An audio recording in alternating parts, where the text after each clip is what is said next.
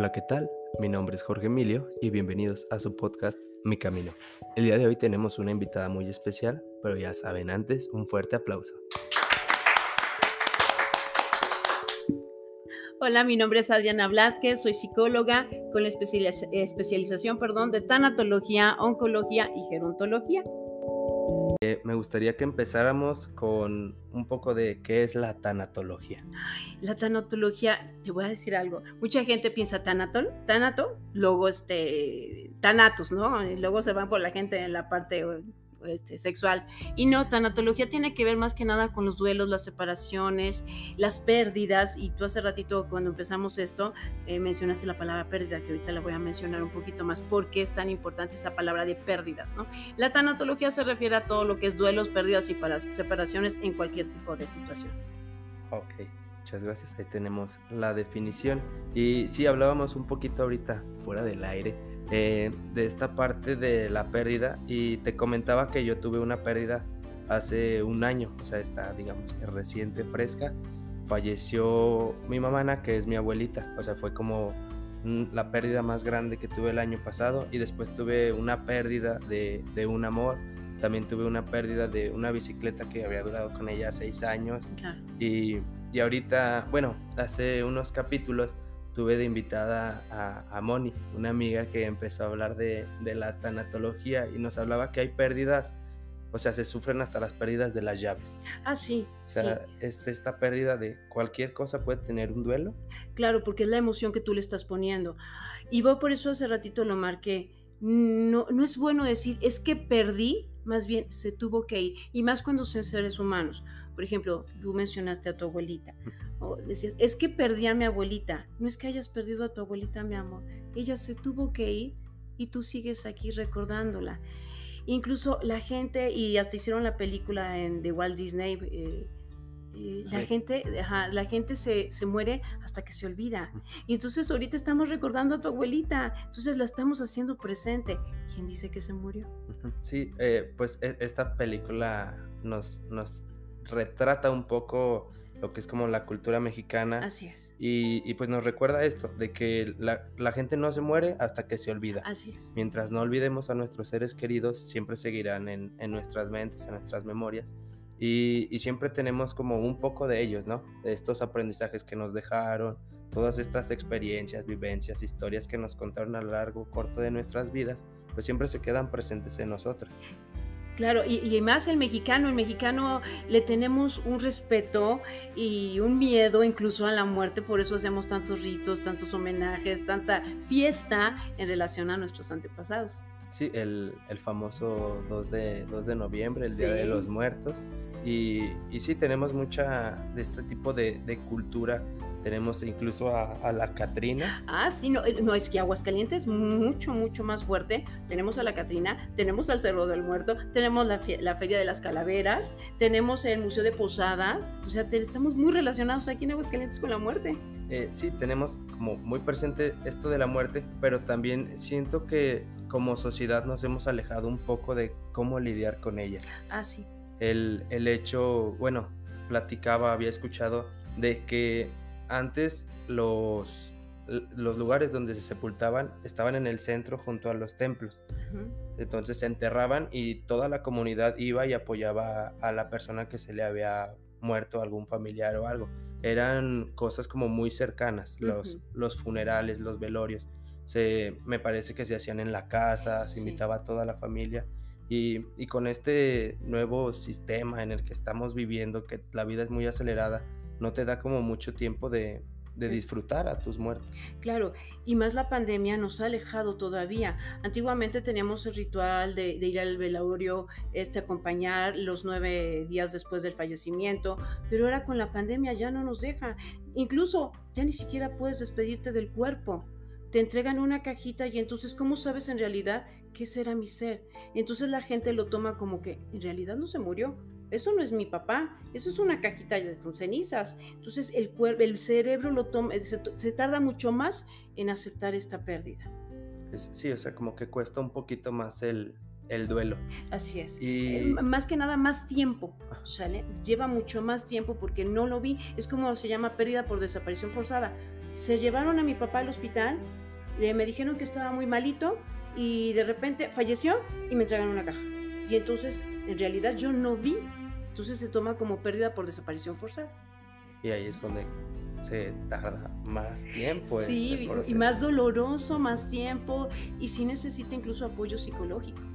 Sí, pues el, bueno, yo en mi caso sí acudí con, con, mi terapeuta porque sentía que, o sea, no sabía cómo lidiar con esta pérdida. En, o sea, no, no tuve como un entrenamiento como tal, porque la primera vez que mi abuelito se tuvo que ir, este, a mí no me llevaron al velorio, no, no fui parte de nada de eso. O sea, solo se desprendió y ya no supe de él. Ya solamente llegó mi mamá, me dijo, tu papá José falleció y ya yo me quedé así como de, pues bueno, ¿y, qué, sigue? O sea, ¿qué se tiene que hacer? ¿Cómo se apoya a la familia? ¿O, qué hay que hacer? Claro, y, y Emi, tocaste un tema muy importante, los niños. A los niños nos dejan a un lado, eh, crecemos con un diferente concepto de lo que es la muerte. Y ya después que tienes 10 años empiezan a enfrentarte a lo que es la muerte. E incluso las caricaturas, cuando estamos niños nos ponen las caricaturas, hace muchos años yo veía la del coyote y el correcaminos, y el coyote se daba cada madrinazo ¿no? Y a la siguiente escena salía como si nada, cuando el niño debería haber comprendido en ese momento que se moría el coyote y ya no había vuelta de hoja. Entonces para el niño es muy difícil entender qué es esto de la muerte porque en realidad para el niño es algo así como algo inmortal. Y lo peor del caso es que luego les decimos a los niños, es que tu abuelito se fue, fue de viaje. Y el niño se queda, ay, ¿y cuándo regresa? ¿Y por qué me abandonó? ¿Y por qué ya no viene a visitarme? Y el niño se queda con eso o decirle al niño, es que tu abuelito este, está dormido. Y entonces el niño va al funeral y lo ve en la cajita, ya que se despierta el abuelito. Y luego lo llevan al, entierro. Oigan, pero le están echando tierra al abuelito. ¿Y, a qué horas lo vamos a venir a, a, despertar? Pasan la noche, oye, no hemos ido por mi abuelito. Está solito ahí, hay que ir por él porque se tiene que venir a dormir a su cama. Entonces hay que explicarle al niño de una forma natural qué es la muerte. Para que no pase, por ejemplo, a ti, que pues nadie te dijo nada. Sí, eh, de hecho, ah, con, con, el fallecimiento de, de, mi abuelita, tenemos un sobrino, está pequeñito, acaba de cumplir creo que cinco años, y, y, tampoco le explicaron. Lo único que le dijeron fue, se fue al cielo, así le dijeron. Él se fue al cielo. Y de repente él se acuerda de ella, la extraña y dice, ¿y, ¿y cuándo vamos a ir al cielo a verla? Así es porque, o sea, en su inocencia no reconoce que es la muerte. E, es un concepto muy diferente. O sube al, este, al avión y ya voy a ver a mi abuelito porque estoy en el cielo.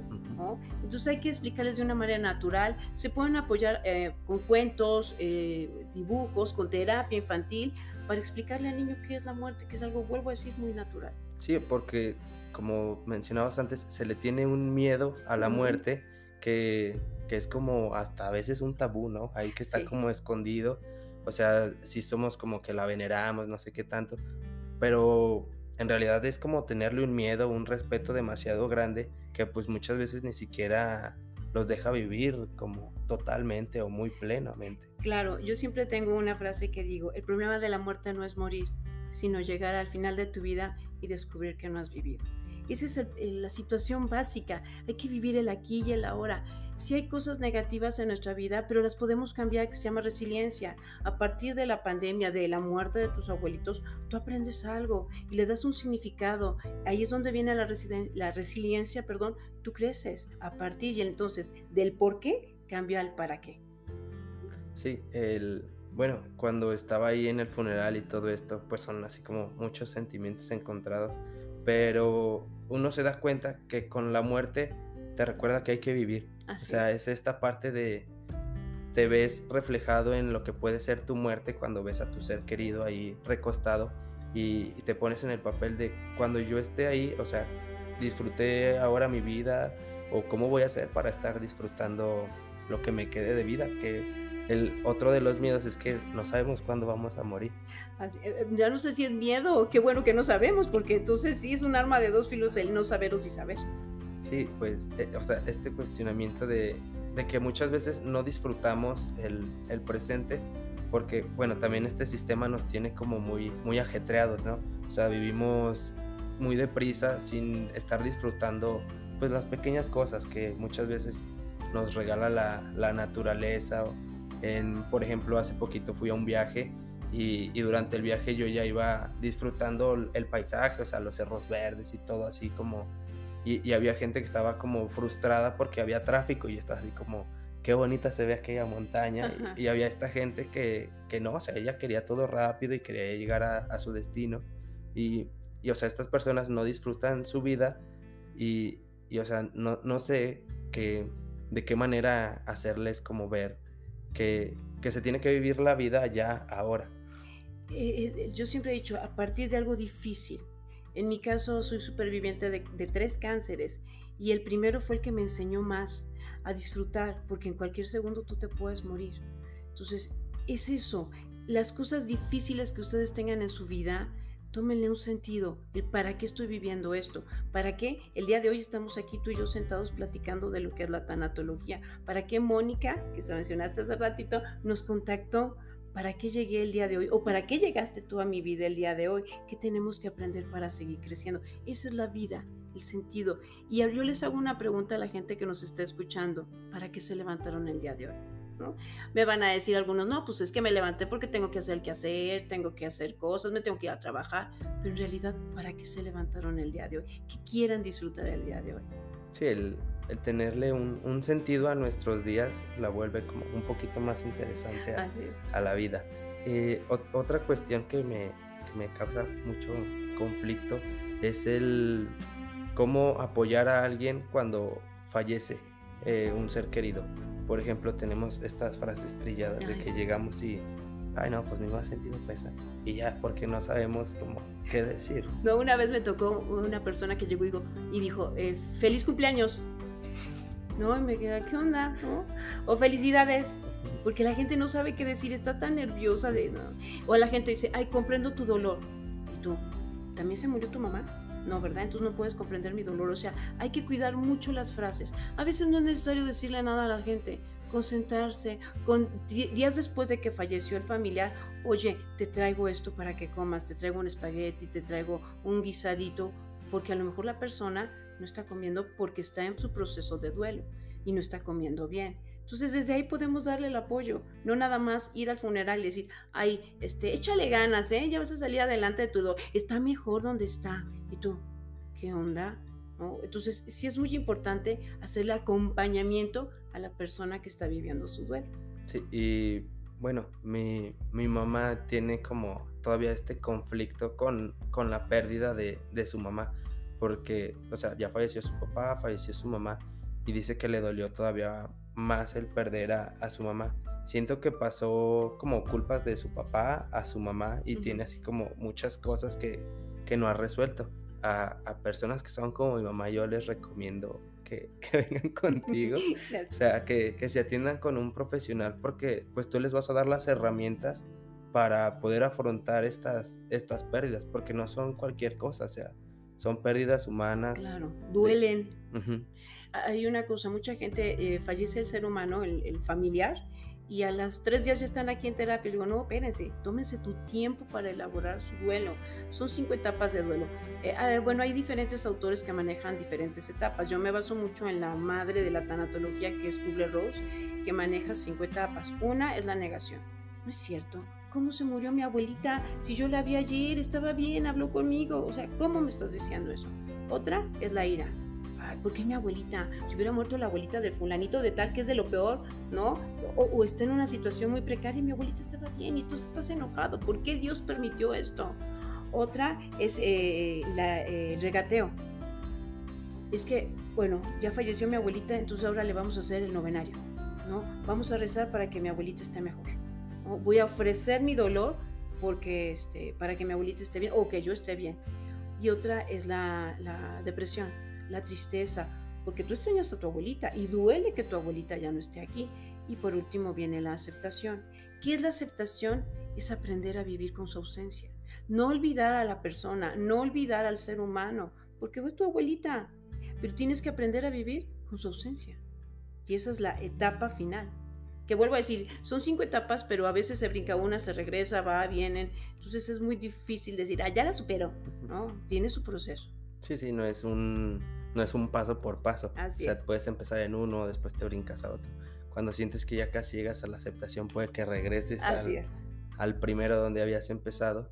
Y, y, pues también tienen que entender que eso es parte de, pues de ir como creciendo como, como persona, como aceptando esta parte de, de la muerte. Y yo tuve, bueno, cuando mi, mi abuelita falleció, se, se, fue a... ¿Cómo era? ¿Cómo era esta parte? Eh, se tuvo que ir. Eh, yo tenía COVID en ese momento, ella era mi último día y no podía estar con ella. O sea, entonces fue como bien, bien choqueante eso. Mi papá solo bajó y me dijo, tu mamá no se enfermó, voy a ir a verla. Y yo estaba así encerrado en mi cuarto de, bueno, ¿y yo qué hago? O sea, claro, que... impotencia, de quiero ir a ver, quiero a ver qué está, cómo está. Ajá, ¿qué, qué, qué es lo que está pasando? Y pasaron así como dos horas y nadie me decía nada y yo ya bien desesperado recuerdo que fui al baño y en mi desesperación estaba vomitando. Así estaba así, cantando en Oaxaca. Regreso a mi cuarto y, y, empiezo con la negociación porque ya tenía mucho tiempo enferma, entonces yo sabía que en cualquier momento... Se tenía que ir. Ajá. O sea, yo ya tenía presente ese hecho. Y, y recuerdo que escribí y le escribí a la muerte, así textualmente le escribí, querida muerte, eh, déjame volver a verla. Eh, le hicieron RCP, sobrevivió esa noche y al día siguiente pude verla. Fui con doble cubreboca, careta, guantes, así, casi que traje y me dio la última bendición y, o sea, pude volver a verla, tuve mi negociación y todo, la volví a hacer reír y, y, me siento en paz con eso. Ajá, o sea, todavía duele. Duele, mi amor, tu abuelita. Ajá, y, y, o sea, es, es este proceso, todo este duelo que pues lleva mucho tiempo yo llevo tiempo en terapia y todo, pero a los que me están escuchando, pues ya escucharon la voz. Así, Roy. Quebrándose.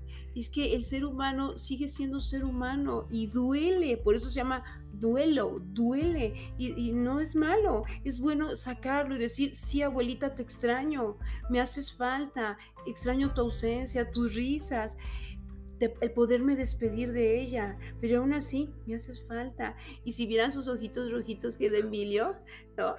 Ah, es que sí nos estaban viendo, ¿no? Entonces, eso es permitirse. La gente dice, es que me hago la fuerte, me, voy, lo voy a tragar porque mi mamá, no quiero que mi mamá se entere de que estoy llorando, pero también me duele. Mucha gente cuando, ahora me voy por mi lado, cuando murió mi papá, me decían, es que eres psicóloga, es que eres tanatóloga. Yo, pero me duele porque es mi papá, cuando estaba enfermo decían, es que eres psicóloga, gerontóloga, atiende a tu papá. Pues sí, pero acuérdense que aparte de ser eso, también es mi papá, soy ser humano y me duele el proceso. Entonces es importante aceptarlo, darse permiso de sentir, de llorar, de expresarlo. Si en ese momento no puedes porque estás, no sé, frente de tu mamá, pues te tomas tus tres minutos en el baño y, y es padre permitírselo, ¿sale? Sí, eh, pues de hecho cuando llegué a ver a mi mamá, que ya me dijeron que, era, que ya había fallecido, no, no pude llorar en ese momento, porque pues tenía que hacerme el fuerte y, o sea, siento que también eso, el, el, no haberme como quebrado en ese momento me, al, al, me cobró factura tiempo después. Así es. O sea, el, el, el, no poder soltar mi dolor, porque incluso dos, tres días después, eh, bueno, cuando fue todo esto del velorio y todo eso, la gente llegaba y, y, yo siempre estaba echando chistes y así como, como si nada pasara. Y recuerdo que un día me preguntó, o sea, estaba así en la noche y alguien me dijo, ¿cómo estás? Y ya fue cuando volteé a verme hacia adentro y fue como, ah, caray, ¿cómo estoy? Pues estoy bien triste. Claro. Pero, o sea, no lo demostraba y yo seguía echando como el chiste y todo. Y le dije, no, estoy bien, todo bien. Y por dentro así como, pero sí quiero llorar, pero, pero no aquí. ¿Y por qué no? porque no me lo permitía en ese momento. Exacto, es eso, no me lo permito. Permítanse, permítanse sentir, llorar, gritar. Es tu dolor, es tu familiar, es tu ser amado. Entonces hay que permitirse, y lo dijiste muy claramente, si no te lo tragas, y al rato es un monstruo que te cae encima, y al rato hay que ir a terapia y, y me gastan más dinero porque la terapia dura más tiempo, perdón, pero es importante sacarlo, decirlo, sí me duele, sí tengo ganas de llorar, tengo ganas de gritar, incluso enojarme hasta con Dios, oye Dios, ¿por qué permitiste que se fuera? Si todavía me hace falta, sean niños, sean papás, porque también mamás han tenido que dejar ir a un hijo. Incluso mucha gente dice que el duelo más grande son los hijos. Yo digo que son diferentes, no se puede comparar. Tu mamá es tu mamá, es única, papá es único, hijos puede haber uno o más, entonces cada dolor es diferente, el del amigo, el de la amiga, cuando se van son pérdidas muy fuertes y sí duelen y hay que aceptar el dolor y la situación que se está viviendo. Sí, cada, cada caso es personal, cada dolor es único y también hay que entender eso porque también muchas veces la gente no, no deja que, que sientas tu dolor porque te dicen, no, hay gente que se le está pasando, pero Ah, tal perdió tantas personas y no sé qué. Minimizan tu dolor y no Y se tú vale. estás así como, pues si a mí me duele esto, pues déjame llorar, ¿no? Exacto. Yo, yo sabré. La frase que les digo, nunca la digan, por favor, la voy a decir ahorita porque les digo, no la digan, es eh, échale ganas. Esa palabra de veras, a la gente que estamos viviendo, estamos hablando ahorita del, del duelo de la muerte, pero cuando es una enfermedad, por ejemplo, que también es un duelo, eh, que te digan, échale ganas, así como que, a que te pongan una quimio y luego me dices que sí le eche ganas o no. ¿no? O sea, son también duelos. Que ahorita nos estamos enfocando en el duelo mayor que es la muerte, ¿no? Y más por tu proceso de tu abuelita. Es más, le dedicamos el día de hoy a tu abuelita este, este programa. podcast. Sí, y eh, bueno, esta, esta parte también que mencionas como de las enfermedades, hace, tengo un amigo, eh, le mando un saludo a, a Aram, tuvo, él, él tuvo una quimio y, y siempre se mantuvo así como muy positivo y siempre estaba como mostrándose muy fuerte y yo siempre le decía que pues se valía llorar, o sea, porque no, no quería demostrar la tristeza, pero todos sabíamos que en el fondo, pues es que te causa mucho miedo. Le dijeron que era, o sea, que no era maligno, que era benigno y todo, pero de todos modos causa un miedo el, el estar ahí, el estar enfrentando las quimios, las operaciones, los estudios. Y él siempre se mostraba como muy fuerte y, y no se daba esta, esta oportunidad de llorar. También el año pasado falleció el hermano de, de mi mejor amigo y, y su- o sea, era súper joven, fueron 27 años cuando falleció y, y él estaba fuera de la iglesia platicando con todos y, y estaba, como te digo, o sea, era igual que yo, echando chistes y riéndose con todos. Y cuando se juntó así otra vez con, como con la bolita de amigos, yo le dije, sí se vale llorar, porque yo ya había ido a terapia, entonces ya sabía Ya, como- ahí veas tu proceso adelantado. Sí, ya, ya sabía como lo, lo bueno, lo bonito que es llorar. Y dice, no, yo, yo prefiero verlos a ustedes felices que yo llorar.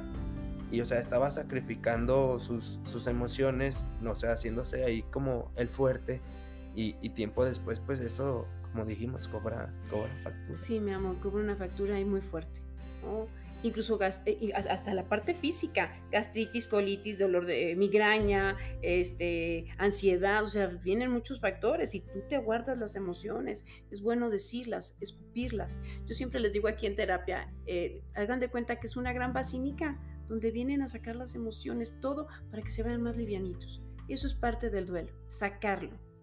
Sí, el, pues el expresarte sí te quita Así así como es, ese peso de encima. Eh, Perdón, y no por eso vas a dejar de olvidar, va- vas a dejar de recordar a tu ser amado. Ajá. El llorarlo, hay gente incluso, perdón que te vuelva a interrumpir, la gente que se viste de negro no quiere cambiarse del color de su ropa porque va a ofender a su ser que ya falleció yo. Eso nada tiene que ver. Se vale que guardes luto, pero no para toda la vida. La vida continúa. Bienvenida vida. Bienvenida vida. Sí, porque pues también siempre se cuestiona así como, es que porque a ella no le duele como a mí, porque pues ella está viviendo un duelo diferente al tuyo. Uy, sí. Ay, perdón, ya, ay, perdón, Eh, ya. eh, ay, no, sí, sí, adelante, adelante. Tuve aquí el caso también de una señora, un- eh, vino una familia y me trajo a su mamá porque su papá acababa de fallecer, eh, el esposo de la señora. Y las hijas estaban muy preocupadas porque la mamá no lloraba. Y la señora llegó aquí, no, pues es que mis hijas quieren que llore, pero pues yo no tengo por qué llorar. Sí se murió mi esposo. Pues ellas nunca se pidieron que me golpeaba, que me insultaba, que me apenas si me daba dinero para darles de comer a mis hijas. Ellas nunca se enteraron. Tratábamos de que vieran a la familia perfecta, pero en realidad no lo era. Entonces, ¿cómo quieren que llore algo que no me duele? Pero las hijas estaban desesperadas porque la mamá no lloraba y ya hace 15 días falló falleció el papá y no lloraba la mamá. Sea, la señora fue violentada toda sí, su entonces vida. es como ay, Fue un como alivio. que se liberó Sí. de, de esa carga que tenía.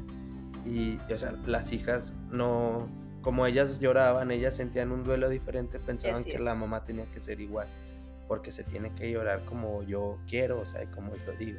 Sí, o sea, ca- cada duelo pues pasa a ser diferente.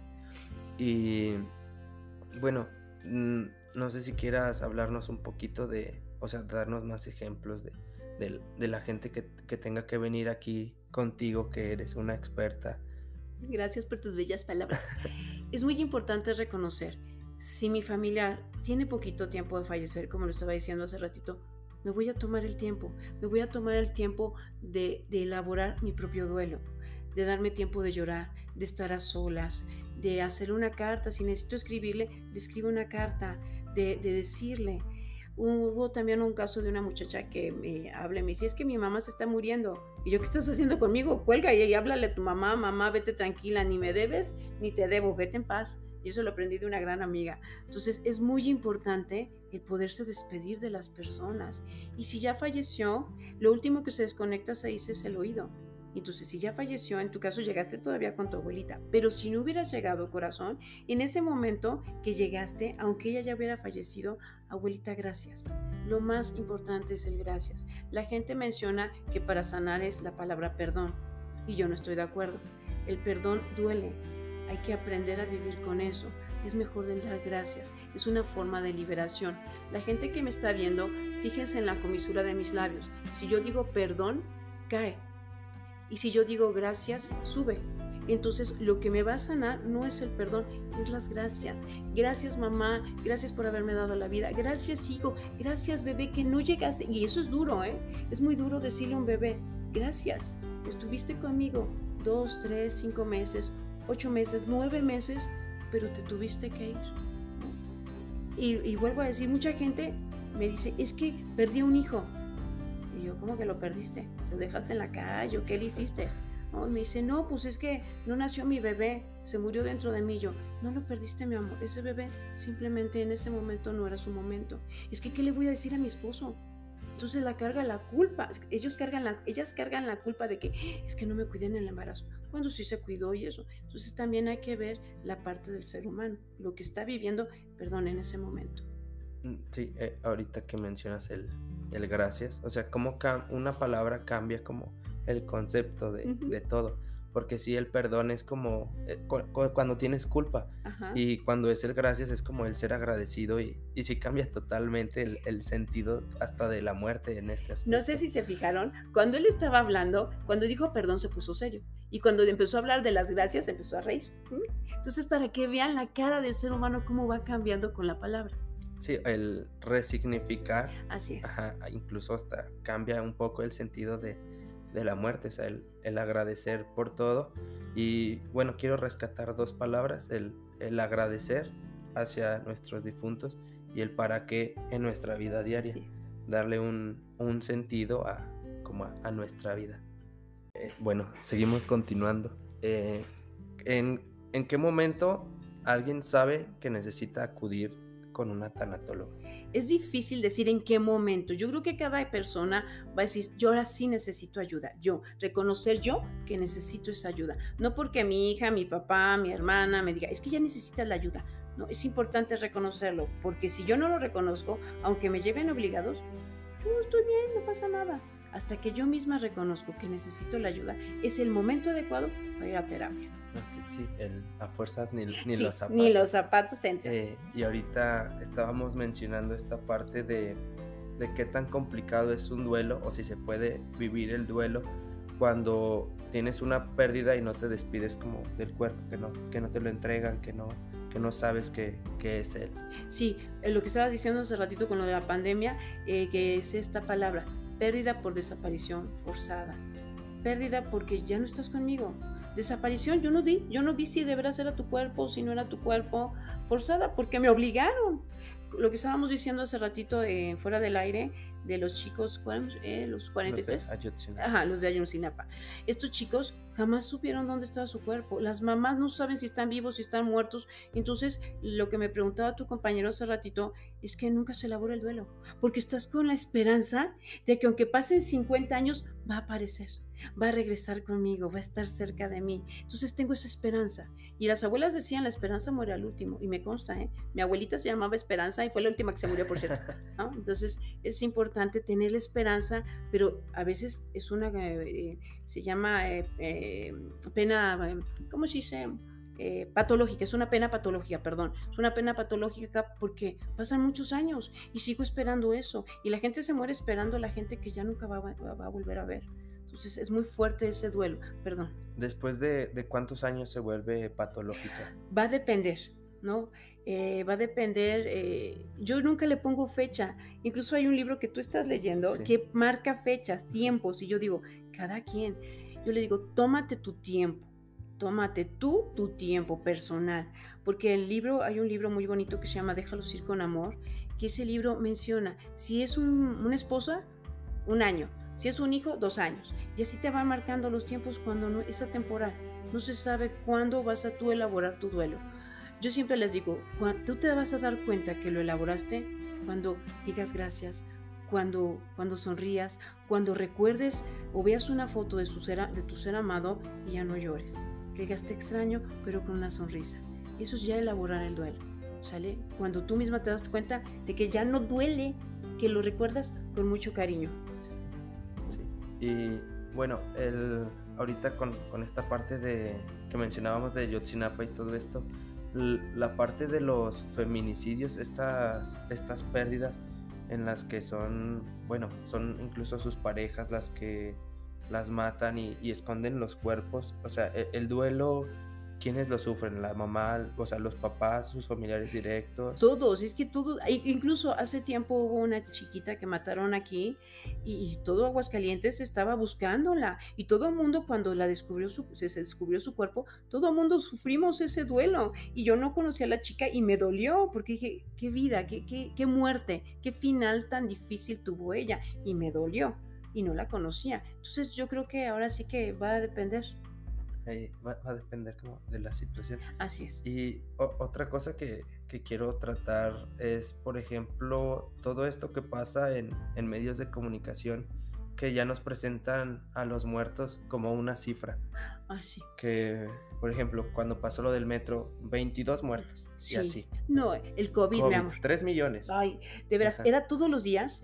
Para mí, yo considero que era una violencia psicológica. Todos los días te decían los muertos. ¿Cuántos muertos? ¿Cuántos este, eh, contagiados? ¿Cuántos muertos? Entonces decías, ya no escuchan las noticias, ya no, ya no pongan atención en esa parte. Mejor eh, vean ustedes lo que están viviendo ustedes, cómo quieren vivir su día a día. No, eh, si, estoy, si yo soy una abuelita que tengo 70 años y estoy encerrada, buscar opciones para eh, lo que se llama terapia ocupacional, no sé, limpiar mi casa, o si ya la limpié y la volví a limpiar, pues no sé, sacar el tejido o hablarle a una amiga eh, y empezar a trabajar esa parte, porque también fue un duelo, lo del encierro, también fue un duelo, fue la pérdida de la libertad. El bicho nos encerró a todos, nos quitó la libertad. Sí, eh, y, bueno, vemos ahora muchos casos nuevos de, ansiedad. En, o sea, es la nueva pandemia. Siento que la depresión y la ansiedad es la nueva pandemia después de todo esto que hemos vivido, de enfrentarnos con, con muertes diario, pero pues también muchas veces no, no, les ponen nombre a esas muertes, ¿no? O sea, no sabemos. Es una cifra. Sí, son números nada más.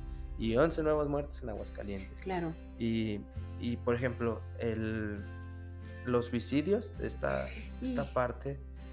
Híjole, tocaste un tema. Yo creo que vamos a tener que hacer más, más programas, ¿eh? Lo del cáncer, suicidio, eutanasia, sentido de vida. Yo creo que aquí me van a tener más seguido. Pues por favor. no, gracias a y, Y por ejemplo, los periódicos, el periódico que llega a mi casa diario leo y nuevo suicidio, no sé dónde. Y Hace poquito, esta semana, salió el quinto suicidio de una menor de edad. O sea, todas estas partes de, la muerte que les, o sea, les quitan hasta la sensibilidad a esto, porque solamente es como una portada. y, y, o sea, no saben lo que conlleva atrás. Yo cada que veo eso es como, pero, por, o sea, ¿por qué pasó eso? ¿Qué, qué fue lo que esa persona tuvo que, que llevarlo a que esa fuera su única solución?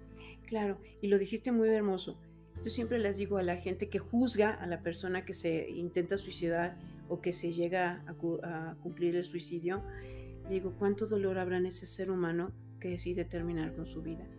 Mucha gente juzga y no, no hay que juzgar. Somos seres humanos, sentimos, no juzgues, simplemente escucha y acompaña. Sí, porque, bueno, yo tuve, cuando me, me sentí así como muy, muy triste, hubo un momento en el que fue como, a ver, ¿cuáles son mis opciones? Y hubo un momento en el que pasó así como, porque recuerdo que estaba así como muy triste y vi una antena así a lo alto y dije, si me aviento, me ¿qué me pasa? Luego dije, porque estoy pensando esto. Claro, porque era tu dolor, mi amor. Querías calmar ese dolor. El dolor era más, demasiado grande. Mucha gente no se suicida, pero se corta. Y, los, y la gente dice, es que llega y se corta. Ah, pero no, es, no te preguntes por qué se corta, sino antes de. ¿Qué pasó antes que decidiera cortarse? Y a muchos terapeutas trabajan eh, la situación superficial, o por ejemplo la adicción, que es otro tipo de pérdida. Entonces trabajan la adicción y yo digo, no, yo no trabajo la adicción, yo trabajo la causa de la adicción. ¿Para qué sirve que yo le diga, ya no fumes, ya no tomes, ya no te drogues? Mejor me voy a la causa. ¿Qué fue lo que causó hace muchos años, hace tiempo atrás, esa adicción? Sí, el, pues atacar como el origen del problema y no solo el, el problema. Y que regresando al, al duelo, Si, te, si es un duelo patológico, no voy a trabajar el duelo patológico, voy a trabajar lo que causó ese duelo patológico, qué fue lo que faltó que tú le dijeras a tu mamá, a tu abuelita, eh, y se quedó ahí en el tintero, y es lo que te está atorando ahí. Trabajo eso para que tú termines de elaborar tu duelo sanamente. Sí, el, elaborar un duelo cuesta, pero es, lo mejor como para nosotros y para nuestros muertos. Eh, ya nos, nos queda poquito tiempo, sí, todavía alcanzamos, ¿no? Mm, bueno, no sé si quieras compartirnos cómo comunicarnos contigo, a qué número, tus redes, todo, todo, todo para conocerte un poco más. A mí me encuentran como Adriana Blasquez en el Facebook. Nada más sabemos cuatro Adrianas Blasquez en el mundo, así que es muy fácil localizarme. Vean mi carita, qué bonita está. Y mi teléfono, por si alguien necesita localizarme por WhatsApp, es 449-151-2897. Eh, y nos hablabas de otro como proyecto que tenías. Mm, que nos dijiste que te diéramos como difusión. Ah, sí, es que mm, ah, acabo de descubrir que soy buena guisando y entonces estoy haciendo chascas y elotes. entonces me quedan muy ricas mis chascas porque son a base de este eh, carlito de res, bien ricos, con aderezadas con mantequilla. ¿eh? Para que vean que nada más los psicólogos no nos, nos dedicamos a esto, podemos hacer más opciones. Y bueno, algún consejo que le quieras dar a la, a la audiencia que nos escucha, nos ve. Ok, chicos, si están viviendo un duelo, tómense su tiempo. No lo dejen, ahí no pasa nada. Confróntenlo, elabórenlo para que puedan terminar este duelo como es, sanamente.